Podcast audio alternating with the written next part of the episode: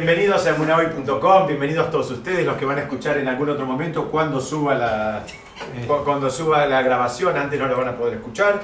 Este, vamos a estudiar hoy, o vamos a seguir estudiando hoy, porque Avot, estamos estudiando el capítulo 2, y hoy tenemos una Mishnah por demás interesante, así que acompáñenme, la Mishnah número 8.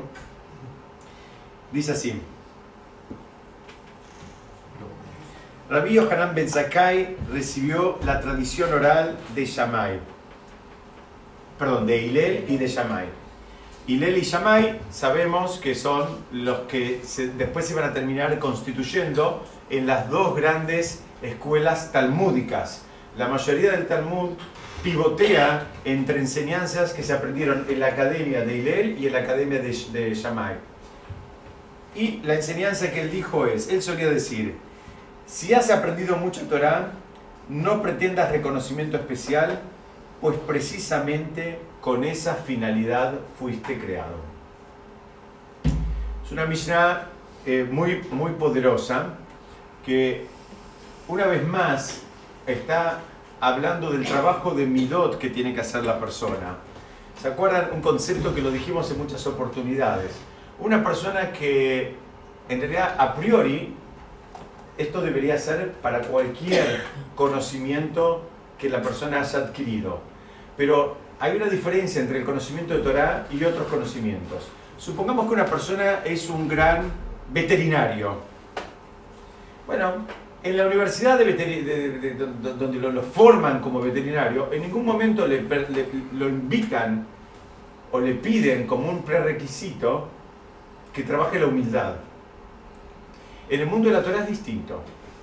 En el mundo de la Torah eh, vemos acá, desde esta misma Mishnah, que el conocimiento por sí solo no alcanza. Si no fue acompañado con un refinamiento, que lo vamos a ver ahora un poquito más profundo, es como que eso, eso no se llama del todo Torah.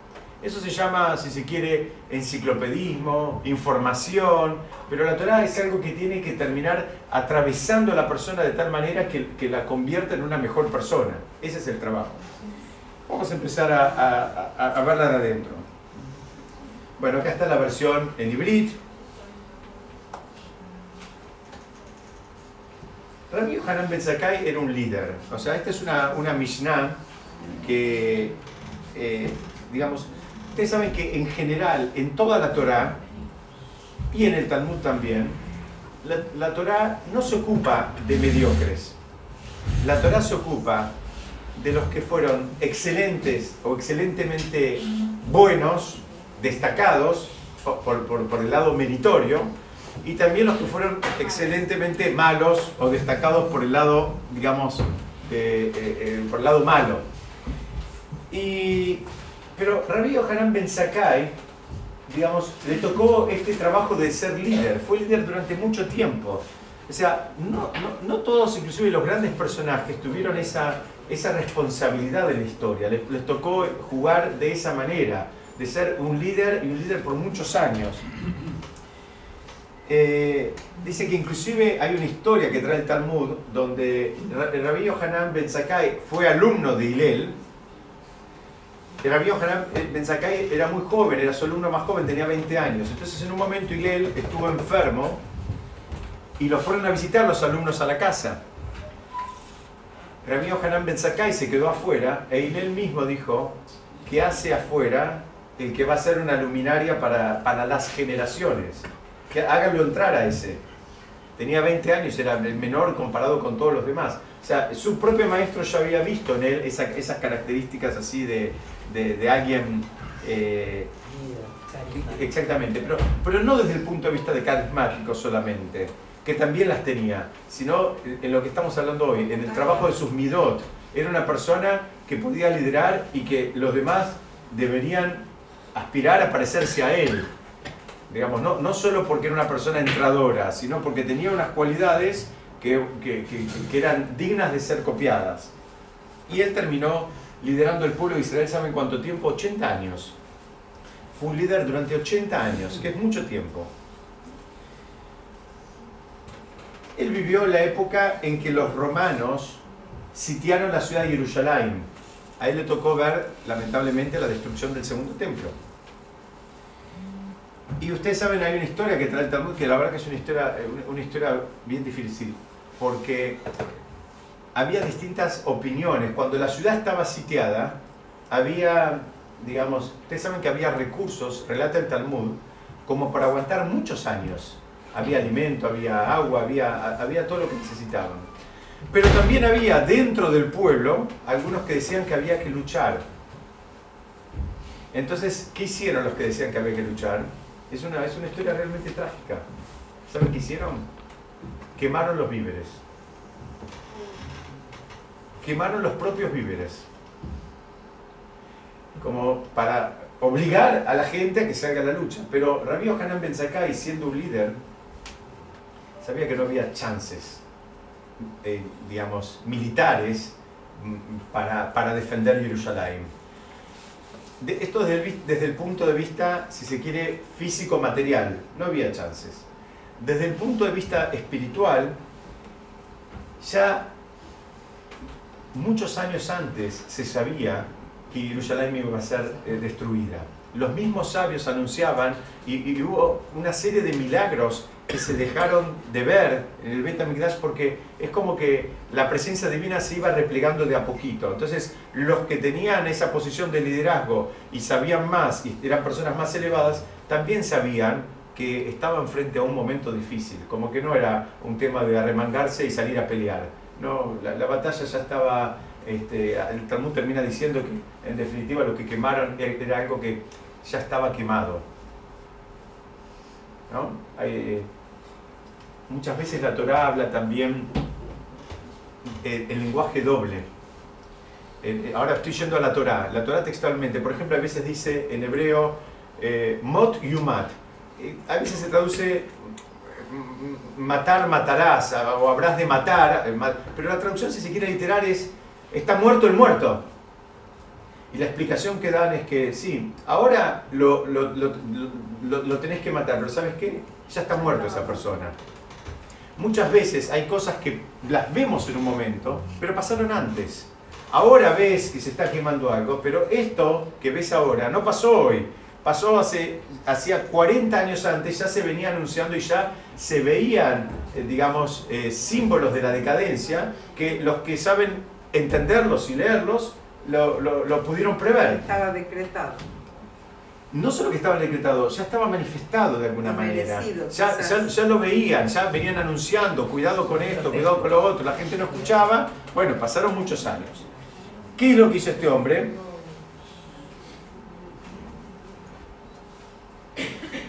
Este hombre lo que hizo es, quería salir, pero no, no podía salir, no podía salir de, Jerusalén, él quería ir a eh, a, negociar con, con, el general romano que se llamaba Vespasiano.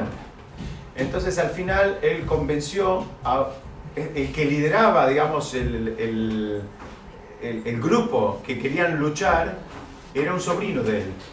Entonces él al final lo convenció a este sobrino y él se, se hizo pasar por muerto. Entonces sacaron un, un cajón. Ah. Sacaron un cajón, entonces para sacar un muerto lo dejaban sacar. Entonces, esto los dejaron pasar, los otros los dejaron pasar, y él al final se encontró con Vespasiano. Y cuando lo ve Vespasiano, es un relato de Talmud que tal vez alguna vez lo escucharon, es conocido, él lo saluda diciéndole, hola mi emperador. Y Vespasiano le dice, yo no soy emperador, yo soy un general, no soy un emperador. Y le dice, ya vas a ser emperador. Mientras está manteniendo este diálogo, viene un emisario de Roma y le dice, el emperador murió y entre los que quedaron te eligieron a vos como nuevo emperador. Estos sabios veían, se adelantaban un paso las cosas, tenían esas revelaciones. Entonces Vespasiano, en agradecimiento, le pidió tres cosas. Mejor dicho, al revés. Vespasiano le ofreció a, a, a Rabí Haram Ben Zakai, bueno, estaba tan contento en un momento así de, exactamente, la noticia tal vez más importante que había recibido en su vida, que había sido elegido como emperador del imperio más poderoso del mundo, entonces le dijo, bueno, ¿qué querés? Entonces Rabbi Hanan Ben le pidió tres cosas. Le pidió la ciudad de Yamne. La ciudad de Yamne era una ciudad donde ya se estaban asentando algunos sabios de la Torá. Y él dijo, mira, van a destruir Jerusalén, con Yamne no se metan. dejen esa ciudad de Yavne. Inclusive si van en algún momento a Israel se puede visitar, quedan ruinas de los que eran las casas de estudio y demás. Eh, es un lugar que, se puede ver todavía, ruinas, ¿no? Pero él pidió la ciudad de Yavne. Después pidió eh, restablecer el liderazgo de la dinastía del rey David, es decir, la escuela de Hilel, porque Hilel viene de la dinastía del rey David. Y por último, pidió, miren qué interesante esto, pidió un médico para un rab muy importante de la época que se llamaba Rabbi Tzadok, que este rab hacía 40 años que estaba haciendo ayunos por la destrucción del Bet estaba muy débil y necesitaba un médico así, especialista. Entonces, estas son las tres cosas que pidió. Y el mismo Talmud trae y dice, bueno, pero ¿cómo no le, tal vez le tendría que haber pedido? ¿no? La pregunta es, salvame Yerushalayim. No, no, no, no. Hay, hay, cosas, y ahí, de ahí se aprende que uno tiene que saber pedir. No, no, no, no pidas este, triple mortal para adelante y para atrás. Hay cosas que no van a pasar. Hay cosas que no, no, no, no son así, no funciona así. Él sabía base a todo lo que también les fui comentando, que había cosas que ya estaban fuera de, la negociación. Entonces vamos a pedir lo que es posible. Y los sabios terminan diciendo, dicen, él no se equivocó, porque en realidad toda la Torah que tenemos nosotros siguió a través de Yavne. Ahí fueron los sabios, ahí siguieron estudiando, enseñando, aprendiendo, y ahí, y ahí funcionó. Entonces vemos el trabajo de un líder, un líder verdadero, es un líder que también eh, entiende, sabe, puede evaluar y, digamos, y se maneja sin fantasías. Seguro que estos sabios querían que salven Jerusalén, no tengo ninguna duda. Yo supongo que debe haber sido terrible para aquella persona que vivió Jerusalén verla destruida Jerusalén, pero también sabía que había cosas que a veces es, eh, eh, eh, es duro, pero esa es la realidad y hay que activar y hay que manejarse con esa realidad, no con fantasías. Entonces, esta es la historia un poquitito introductoria como para saber de quién estamos hablando, de este personaje que fue eh, un gran líder del pueblo de Israel, que era Rabbi Yohanan Ben Zakkai. Em,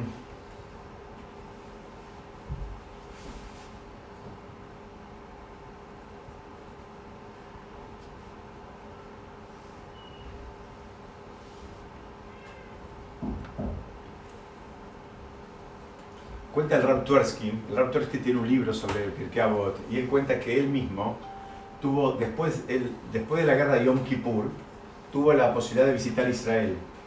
Que él visitó Israel inmediatamente después de la guerra de Yom Kippur.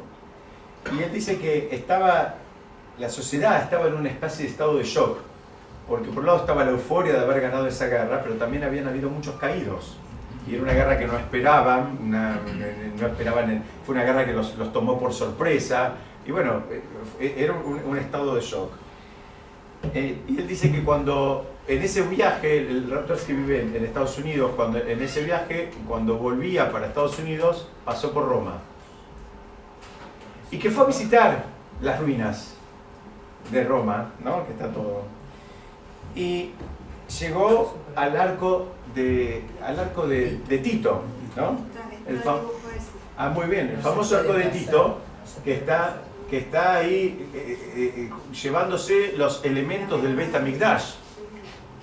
Pero él cuenta que había un graffiti en ese momento, estamos hablando del año 73, supongo que lo habrá limpiado, que alguien fue y le escribió en hebreo Am Israel Hay el pueblo de Israel está vivo. Y él, hace como una, reflexión, eh, dice, si Rabbi Hanan Ben Sakai, digamos, pudiera ver esto, reconfirmaría en lo cierto que él estaba. Muchas veces, eh, ¿no? fíjense, muchas veces es, esto de tratar de salvar cosas materiales o darle mucha importancia a las cosas materiales, o mismo cuando se estudia, ¿no? Cuando se estudia hay gente que busca, eh, no sé, universidades eh, cómodas y lindas y con aire acondicionado y demás. Y en realidad no es ahí. No tenés que ir donde están los mejores docentes, no tenés que ir donde... en, su momento me tocó a mí estudiar en la UBA y nosotros, la, la, universidad mía había sido una maternidad y era, tenía la característica que era calurosa en verano y fría en invierno. Y, los bancos eran de madera que te quedaba para escribir o acá arriba o acá abajo.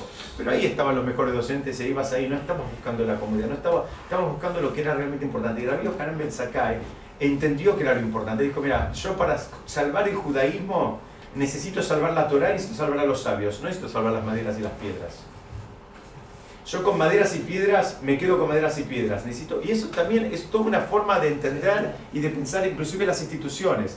Las instituciones tienen que crecer, estar abarrotadas de gente y después le haces un segundo piso. No haces primero los cinco pisos y después ves que le pones adentro. Ese, es el concepto. ¿ok? El que termina diciendo, de Vespasiano nadie se acuerda salvo alguien que estudie un poquito de historia, que repase un poquitito, como me tocó a mí para preparar esta, esta clase, ni sabemos quién es. Baruch Hashem del pueblo de Israel, tenemos, exactamente, tenemos registros diariamente de sus logros y sus, eh, digamos, eh, alcances en, a, lo largo y a lo ancho de todo el mundo. Y esa es la gran diferencia. Entonces, al final, ¿quién, quién ganó? ¿Ganó, ¿Ganó Tito o ganamos nosotros? ¿No? Ese es, ese es el, el estudio. Pero igual, a él le tocó una época muy difícil del pueblo de Israel y vamos a ver por qué él dice justamente todo esto. Sigamos un poquito más. Él dice, si has aprendido mucha Torah, no pretendas reconocimiento. lo que está diciendo es, no te agrandes, no te la creas. Y alguien puede decir, ¿por qué no pretendas reconocimiento? reconocimiento? Si en definitiva invirtió esfuerzo, invirtió tiempo, se dedicó a eso, ¿qué es lo que está tan mal? Dicen que... Ah, acá está lo del... Perdón.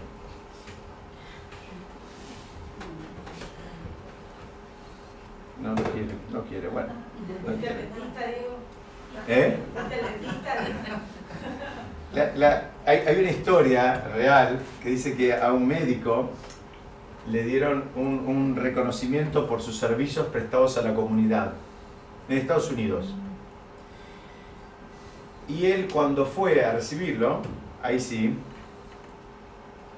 él fue y dijo, ¿me van a dar un premio por lavarme los dientes?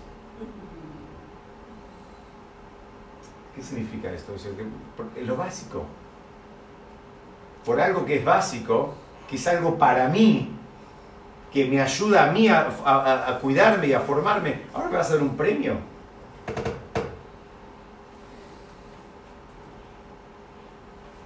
Entonces, hay, hay, pero hay un límite, entonces, hasta dónde la persona se la cree, hasta dónde la persona es humilde, ¿no? Estudiamos en otras oportunidades, es un concepto muy difícil encontrar ese límite. ¿Por qué? Porque si la persona es demasiado humilde, tampoco reconoce las fuerzas que tiene. Y por, y por otro lado, necesitamos de las habilidades y las destrezas que cada uno tiene para que nos vamos apoyando unos con otros este sabe cantar bien, el otro sabe hablar bien, el otro sabe curar bien. Entonces, todas esas destrezas las necesitamos. Si el que sabe algo, digamos, no lo manifiesta, y bueno, en definitiva, nos está privando a todos nosotros de, de, ese conocimiento o de esa destreza o de esa sabiduría. Entonces, por un lado está el protagonismo hace falta. En realidad hay personas que saben más que otras de algún tema, es, es, eh, digamos, ese es un punto. Por el otro lado, ¿cuál es la visión espiritual? La visión espiritual, supongamos que esta persona sabe cantar muy bien, o si quieren religiosamente, sabe hacer Hasanut muy bien. Entonces él tiene dos grandes posibilidades, o tres si se quiere. Una, decir, no, yo la verdad que no sé cantar bien, que cante otro y en realidad es el que mejor canta, mejor pronuncia. Ustedes saben, cuando uno hace Hasanut, además de la voz linda, es muy importante que las palabras salgan bien pronunciadas, que, que, no, que no, cambie, que, que sea de acuerdo al ritual. Y él sabe hacerlo. Entonces dice no, y al final termina subiendo uno que sabe menos que él. Ese sería escenario 1. Escenario 2 es que sube él, pero se la cree.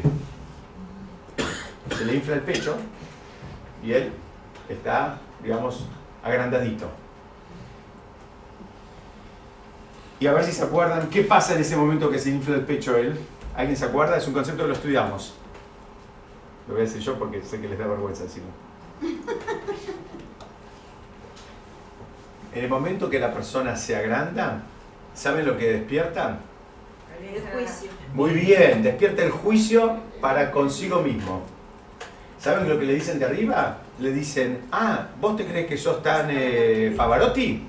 Muy bien, a ver, vamos, dame tu carpeta, vamos a empezar a revisar si realmente cantás bien, si lo pronunciás bien, si cantaste cuando tenías que cantar, si te callaste cuando tenías que callar. E- Esa persona, acuérdense este concepto, es muy importante, cada vez que la persona se le infla el pecho porque se la cree, lo que está haciendo en ese momento es despertando el juicio para con él mismo. No es, no es, no es algo menor, es algo muy difícil. Es algo muy, muy difícil. Hay una historia de Jafetz Haim que ha ido a visitar una, a una ciudad. Eh, iban en tren en esa época. Y entonces cuando, él- cuando llegó a la estación, vio que había un montón de gente que lo habían ido a esperar. ¿Saben qué hizo Jafetz Haim? No bajó del tren. Se siguió a la estación siguiente. Hasta que lo fueron a buscar a esta estación y dijeron, mire, la gente lo está esperando. Es- Entonces hay un concepto que es por el cabot de la Torá. Hay cosas que se permiten, por, no es por él, no es por él, es por el honor a la Torá. Si acá hay muchas personas que lo conocen, pero por ejemplo el Rabo Oppenheimer, cada vez que entra a un lugar, lleva un libro en la mano. Para hacer apoyar que los que nos paramos cuando él entra, nos paramos por el libro que él tiene, no por él. Hay muchas historias de grandes sabios. Había un gran sabio que una vez había hablado en una convención en Estados Unidos, la Budat Odim, y habían muchos, muchos sabios este, ahí que lo estaban, digamos, aplaudiendo y demás. El hombre se sacó los anteojos. Después la esposa le preguntó, ¿cómo hiciste? Dice, que yo no tenía que ver eso. Si la veía, después iba a tener que trabajar mucho para no creérmela. Si iba a haber ese momento de, digamos, eh, de gloria, entre comillas, de reconocimiento, del aplauso y todo, ¿saben qué? Después hay que trabajar tres veces más para bajar de ahí arriba. Hay- porque hay que sostenerlo eso, si no. Ahí tenés dos opciones. O querés seguir estando ahí arriba, entonces querés que, eh, eh, el, el aplauso todo el tiempo y cuando no lo tenés te angustiás, o tenés que trabajar mucho para poder estar de vuelta en, en- en niveles normales. Entonces, eso es- este sería el segundo escenario. ¿Se acuerdan? El primero, el que era, era el Hassan que no quería subir, decía que no sabía cantar, terminaba subiendo otro que no sabía. El segundo es el que dice, sí, yo subo, pero yo acá estoy, eh, póngame un micrófono eh, con ecualizador y qué sé yo qué. Y el tercero, que es la visión más espiritual, es el que él sabe que tiene el don, pero lo reconoce como un don que se lo dieron del Shamaim, se lo dieron del cielo. Sí, sí, a mí del cielo me dieron este don para cantar. Y para compartir. Absolutamente, y lo, y lo- y lo- y lo comparto. Es decir, no creo que es algo mío, porque en definitiva muchos de los dones son cosas que, que vienen de arriba, después la persona los trabajó, los mejoró, los pulió un poco, pero terminan siendo dones. Entonces, esa es la, la actitud espiritual. Sí, la persona sabe cantar, no hay ningún problema, y canta lindo, y es verdad que canta lindo, no tiene que decir canta mal, pero tiene que decir, Baruch Hashem, tengo ese don que me lo dieron del Shamaim. Yo después hice mi parte, sí. que a mí me parece que está bueno pensar el, reconocimiento y diferenciarlo de lo social de lo propio. Si una cosa es el autorreconocimiento, que es necesario, como vos decís, para reconocer qué tengo para dar, cuáles son los dones que puedo trabajar para, para ponerme al servicio de la comunidad, de la gente o de lo que tenga para dar. Y otra cosa es el reconocimiento social. ¿Cuántas veces puede venirte por parte de otro y te aplaudimos y vos no sentís que diste una buena clase? O a la inversa, todos se quedan dormidos, pero vos te, digamos, cuando el termómetro está puesto adentro o está puesto en, en los demás. Muy bien, muy bien. Y, y- y por otro lado, cuando te subís con humildad, es, vas a, más a pararte en lo que tenés para dar que el aplauso que tenés para recibir. Absolutamente, pero es un trabajo ese. Es un trabajo. Es un trabajo porque acá lo voy a repetir la, la idea, ¿no? Eh, Acá lo que está invitando Dorita es a que, a que diferenciemos entre, digamos, dónde está la vara, si la vara está dentro de uno o la vara está en el, en el nivel del, del aplauso. Eh, hay mucha gente, por ejemplo, hablando de un shur, hay mucha gente que piensa que si un shur viene más gente, es mejor. Y la verdad, eso no es un parámetro. Yo, por ejemplo, cuando voy a Israel, eh, trato de, ir siempre a unas clases, eh, los días domingos a la tarde, de un rabba que me gusta mucho, y que a veces somos seis personas. Y para mí es uno de los sabios más grandes que tenemos en la generación. Es un hombre que escribió no sé cuántos libros, de libros recontra profundos de cosas. Bueno, esa clase, tal vez por el horario, por el lugar, por lo que sea, seis, ocho, diez personas. La cantidad de gente, eh, las varas, ¿no? ¿cómo- ¿cómo tenés? ¿Con qué vara me dice una clase, por ejemplo? Si va más gente es mejor, si va menos gente es peor, y a veces no. Lo que debería valer es, es, de vuelta, el termómetro de cada uno. Lo que cada uno siente que aprendió, que mejoró, que cambió, que se refinó. Y a veces lo pudiste hacer en un contexto que eran 300 o a veces en uno que eran 4. Entonces, de vuelta, el, concepto que está compartiendo acá ahorita es esto, ¿no? ¿Dónde, ¿Dónde, poner el termómetro? En realidad, el termómetro afuera eh, tendremos que ir acostumbrándonos a, a, no, a no usarlo. ¿Saben por qué además? Porque miente. El termómetro afuera, ya, estoy, el termómetro afuera no, no nos dice la verdad. Eh, no, es, no, es, confiable ese termómetro, porque a veces juegan un montón de otras cosas, juegan un montón de otros conceptos, eh, eh, exactamente, intereses o relaciones o amistades y, y, lo que le gusta y lo que no le gusta y qué sé yo y qué sé cuánto, y ese termómetro no sirve. El, el, el concepto es uno, de vuelta, ser honesto, saber qué tiene y qué, y, y qué tiene que trabajarlo y qué tiene que compartirlo y qué tiene que mejorarlo y tener el, el, la vara adentro, tener el, digamos, el, desafío a vencer es uno mismo. Eh, sí, Víctor, por favor. No, quería comentar una cosa que también tiene que ver con lo que uno se lleva y lo que hace con eso que se lleva, ¿no? porque puede haber una multitud, de, miles de personas escuchando un shiur, y después cada uno se va y, era como una actividad social. ¿no? Esto nos pasó el día que, que reemplazó el rap acá no me acuerdo el apellido. Celione. Celione. Y este, nos contó una historia que éramos poquitos ese día, porque éramos cinco. Y él dio el shiur, por supuesto, para nosotros cinco, y contó la historia de un rap de Estados Unidos que este, vive en una zona muy fría, donde nieva mucho. Era un día que tenían shiur y la nieve estaba que no se podía salir de las casas, ¿no? Y la gente que iba al Shur decía, bueno, vamos a poder llegar, y sabía si iban a poder llegar y si iban a encontrar la puerta habilitada como para ingresar a ese lugar, ¿no? Y fueron, fueron poquitos, pero fueron, tres o cuatro, ¿no? Y cuando llegan al lugar, abrieron la puerta con mucho esfuerzo y se encuentran con el Rab ahí, esperándolos. Entonces dice, pero Rab, dice, bueno, es el Shur, ¿no? Este, los estaba esperando. Entonces eh, entran y él empieza con el shur y mira para todos lados, ¿no? Mira para todos lados. Y, después le preguntan, ¿pero qué pasa? ¿A, quiénes miras si estamos los otros tres acá? Entonces dice, no, no, no, yo miro a todos los que están alrededor de ustedes. Los que ustedes se llevan de acá, circula. Ah, muy bien. Muy lindo, muy lindo. Muy lindo. Eso,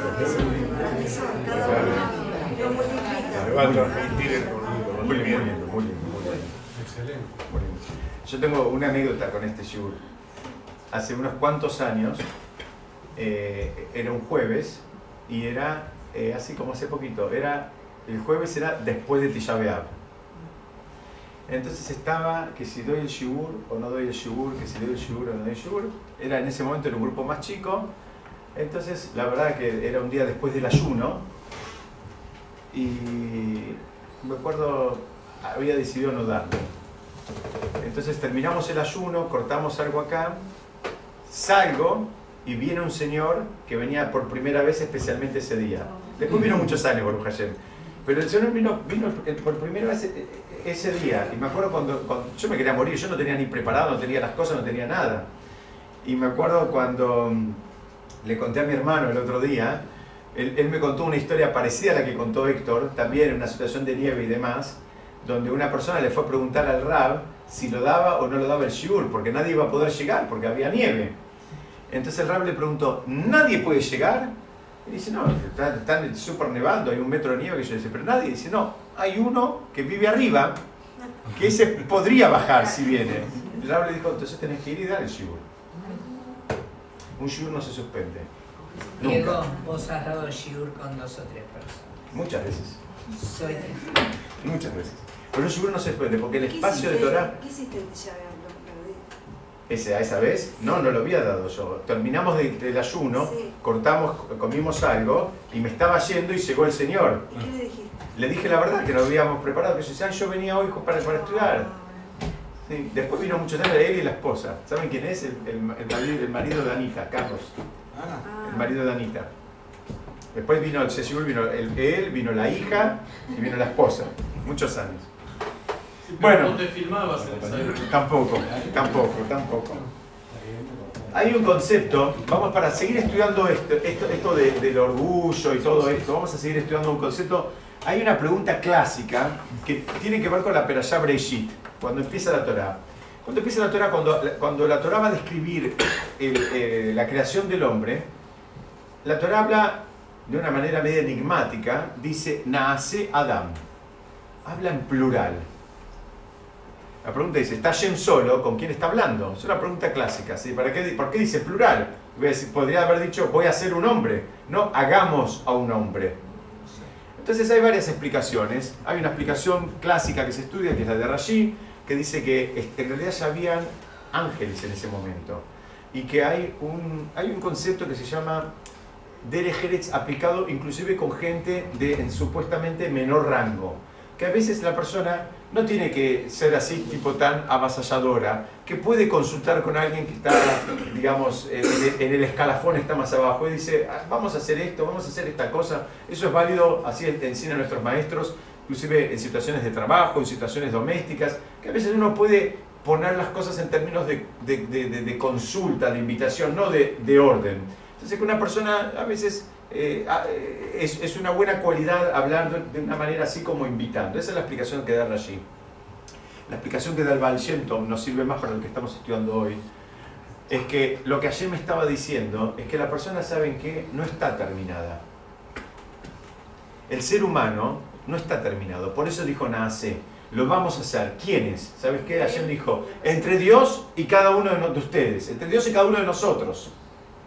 Es, es- esa construcción es una construcción que no se terminó. No, no, nadie puede decir que se, que se terminó por completo. Entonces, ahí viene el Naase Ben Ishma. Dice, bueno, ¿sabes qué? No te creas porque es parte de, de tu sociedad en esta, en, en- en- en esta idea de construir en- entre dos algo. Entonces, por eso no puedes or- enorgullecerte, ¿no? Porque por eso dice, para eso fuiste creado. Fuiste creado para que vos te termines de construir. No estás terminado. Si fuiste creado para eso, bueno, hiciste eso, bárbaro, es lo que tenés que hacer. ¿Qué querés el aplauso? ¿Qué querés tanto aplauso? Basta con el aplauso. O sea, simplemente estás cumpliendo el, programa, el objetivo. Vamos a seguir viendo.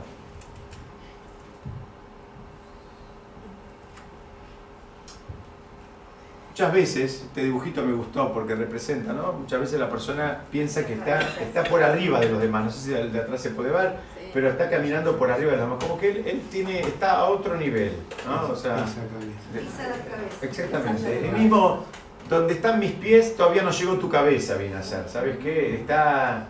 Yo estoy en otra liga directamente. Dicen que esta es un- una cosa. Lamentablemente, Baruch Hashem no en este contexto, pero esto lo vemos mucho más de lo que nos imaginamos. Parece una caricatura, pero no es una caricatura esto. Lo vemos muchísimo, muchísimo más de lo que nos imaginamos esto. Y cuanto más exitoso es este,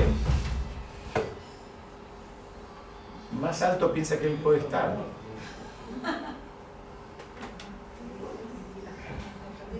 Entonces el trabajo es, ahora vuelvo, volvemos, volvemos, después de estas campanadas que tuvimos, volvemos.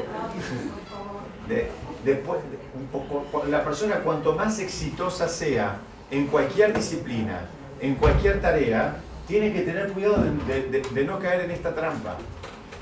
Primer motivo, por lo que explicamos antes, porque cada vez que caiga en esta trampa, él a este lo está jugando. Pero por otro lado, esa no es la idea. Esa no es la idea de una persona que, que está trabajando espiritualmente. Esto vas a encontrar, hay- muchas veces lamentablemente hay profesionales, cuanto más exitosos son, más arriba se creen que están. O sea, si, si no va acompañado de un trabajo de Milot, vas a encontrar esta actitud de las personas. Lo vas a encontrar en un cirujano, lo vas a encontrar en un médico, en un economista, en un político, lo vas a encontrar, lo vas a encontrar, lo vas a ver, lo vas a ver mucho. No, no, viene, no viene de fábrica el trabajo de Milot, es una cosa que hay que, hay que estudiarla y hay que hacerla. Dice, al, en hebreo dice, al, eh, eh, eh, taxik tovale atzmeja. No, no. mm, La palabra taxik es también como retener, como, como querer agarrar, ¿no? Como- con, con fuerza, ¿no? no quieras agarrar algo fuerte, ¿no? Algo también, hay un concepto en hebreo también se llama hazaká, es algo que ya cuando se dio varias veces se llama que es un concepto que es, presumimos que va a seguir dándose de la misma manera. Por ejemplo, una persona hizo algo de una determinada manera tres veces, ya asumimos que en un principio lo va a seguir haciendo de esa manera. Acá dice, al vale Esto quiere, puede, puede querer, se puede entender de varias maneras. La primera es la que estudiamos hasta ahora, que significa no te agrandes. No te agrandes porque para eso fuiste creado, en sentido literal. Hay, ¿por qué no me anda esto? Hay otro concepto que dice, porque en hebreo suena mucho más lindo, ¿no? Porque en castellano traducen habitualmente no pretendas reconocimiento por eso, pero acá cuando dice an taxik, también quiere decir como algo como retener. Al taxito vale Lo que está diciendo es no retengas lo bueno solo para vos. Ahora vos te destacaste en algo, ahora vos te dieron algo, vos lo trabajaste. Es verdad que vos hiciste tu parte. Vos también te esforzaste, vos también te quemaste las pestañas, pero también te dieron un don, una capacidad de entendimiento, una capacidad de, poder descifrar, de poder entrar. Muy bien. Eh, ahora es otra manera de estudiar este versículo que dice, no lo retengas, no retengas lo bueno solo para vos. Nadie, nadie recibe nada realmente valioso, ya sea material o espiritual, para disfrutarlo él solo. Así no funciona el mundo. No existe, no existe que algo realmente valioso lo recibamos y que sea solo para mí, solo para, para mí solo. No existe eso. Entonces acá la manera de estudiarlo, por eso lo puse en hibrid, porque con la traducción perdemos el sentido, pero en hebreo las palabras están diciendo exactamente el, sentido semántico de esta traducción. No retengas algo, lo bueno no lo retengas solo para vos. Tenés algo bueno, tenés que compartirlo. Hay una mitzvah, hay una obligación de compartirlo. Lo decimos muchas veces. Pensamos que a veces, eh, no, yo qué voy a hacer para, enseñar, yo cómo iba a explicar, yo qué eso, yo apenas... bueno, eh, el, el, el Rebbe Lubavitch tenía una frase que la repetimos mucho y, y, y me la habrán escuchado otras veces. Él decía, ¿aprendiste la letra Aleph? enseñar la letra Aleph. ¿Aprendiste la primera letra del abecedario? Ya podés enseñar esa letra también. No pienses que no puedes enseñar hasta no saber las 22 letras del abecedario. Ya podés enseñar. Aprendiste un concepto, leíste algo, te llegó un WhatsApp, algo que te gustó, escuchaste, te interesó. Muy bien, compartilo. Llama a alguien y, vas a ver que, ¿sabes qué? Si lo que estás diciendo es interesante, te van a escuchar. Uno piensa a priori, no, pero escuchame, ¿sabes qué? Antes de cortar, hoy leí esta frasecita y me gustó por esto y esto. Y créeme que te van a escuchar. No, no te van a decir, cállate, por favor. Te van a escuchar, mucho más de lo que uno se imagina. Después te van a llamar y decir, ¿qué, qué, qué estudiaste? ¿Qué leíste? Te van, a, te, van a, te van a invitar a que sigas diciéndolo. Entonces, este es el concepto, que lo compartas. Es decir, fíjense que ahora el muñequito se bajó. En, en, la, en, la, en la lámina anterior, o dos anteriores, él estaba arriba. Ahora el modelo, ¿sabes qué? Que se baje. Que se baje y que comparta, que enseña. Y de vuelta, esto no es que solamente, no, no, es en un contexto así académico, en una clase, es compartirlo, es lo, que estudiaste. decirlo, decirlo en, en, un café, con un amigo, por teléfono, en una reunión. Como descubrir algo importante y no compartirlo con la humanidad. A ver, descubrí cómo curar algo y no lo cuento. ¿De qué sirve que yo solo lo sé? De Hay que compartir. De nada. Gracias. Absolutamente. Bueno, este es, el, este es el sentido de esta Mishnah. Sigamos un poquitito más. Dice el versículo, acá no sé si se entiende, pero es una, una, mamá embarazada con un bebé adentro. ¿Sí? Porque el, versículo dice, Kileja, eh, eh, no charta. Gracias. Dice, Kilejaj no charta. No charta. Dice, para eso fuiste creado. Entonces tenemos que explicar un, concepto que lo trae el Talmud en el Tratado Nidá, que dice que, es conocido este concepto, que al bebé, ¿qué hace el bebé en la panza? ¿Saben qué hace un bebé en la panza? Muy bien, un bebé en la panza estudia Torah. Estudia Torah con un malaj. hay un ángel especial que le enseña a los bebés, cuando están en la panza, eh, le enseña toda la Torah que esa Torah que él aprende cuando está en la panza es la Torah que después va a poder revelar cuando, cuando salga, cuando está en el, mundo material. Es decir, lo que aprendió acá es lo que después va a terminar alcanzando. Entonces es, dicen, lo máximo que podemos aspirar es a recuperar lo que nos olvidamos. ¿Saben? Conocen la historia, ¿no? Cuando el bebé nace, ¿qué hacen? Le, le golpean acá en el medio del bigote, por eso tenemos esta hendidura, que es ahí nos hacen olvidar toda la Torah. Y ahora tenemos que trabajar, leer, escuchar, venir los jueves, en fin, hacer todo ese trabajo para recuperar lo que ya escuchamos y sabíamos cuando estábamos cada uno de nosotros en la panza de nuestras mamás. Entonces, una, una de, de las explicaciones esta Mishnah cuando dice que le no charta, que si para eso fuiste creado, que decir, no te agrandes. El, el, el, programa era A y después B. Pasó A, ahora te toca hacer B. Lo que estás estudiando ahora, lo que estás aprendiendo ahora, no es otra cosa que recuperando lo que ya sabías. ¿Qué crees? ¿Que tenemos un premio por, por encontrar lo que habías perdido?